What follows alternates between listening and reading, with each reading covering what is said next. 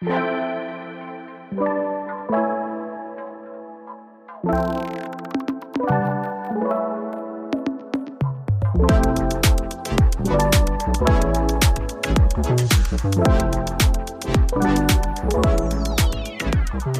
à toutes et à tous, au programme d'aujourd'hui, une vague de chaleur record en Inde et au Pakistan. Ce phénomène s'abat depuis le 11 mars, provoquant des coupures d'électricité et des pénuries d'eau pour des millions d'habitants. Le Pakistan et le nord de l'Inde sont habitués à de telles températures, mais pas de façon aussi précoce. En effet, en Inde, il s'agit du mois de mars le plus chaud jamais enregistré avec une moyenne de 33,1 degrés. Depuis plusieurs jours, ces chaleurs s'intensifient encore, atteignant jusqu'à 50 degrés dans certaines régions des deux pays, soit 10 degrés de plus que la moyenne pour cette période de l'année, et ce, alors que le mois de mai s'annonce encore plus éprouvant. Ce n'est pas la première canicule qui touche cette région. Mais les climatologues s'inquiètent de l'accumulation et de l'intensité de ces vagues de chaleur qui ont déjà fait plus de 6500 morts depuis 2010 en Inde. Selon un rapport récent du gouvernement indien, les températures en Inde devraient augmenter de 4,4 degrés d'ici 2100.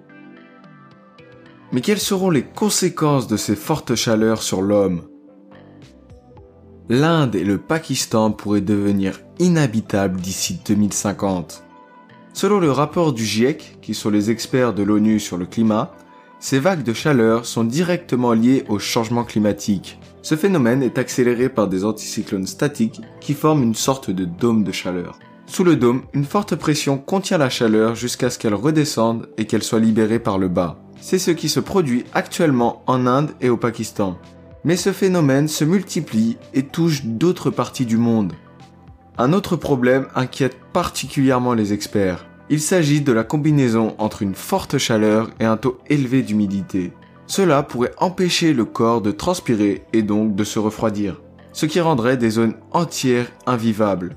Ce phénomène pourrait fortement toucher les deux pays, et ce alors que de nombreux Indiens et Pakistanais dépendent d'un travail manuel et vivent dans des maisons inadaptées.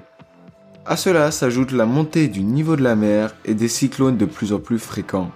Conséquence directe du changement climatique, ces phénomènes réduisent également les zones habitables.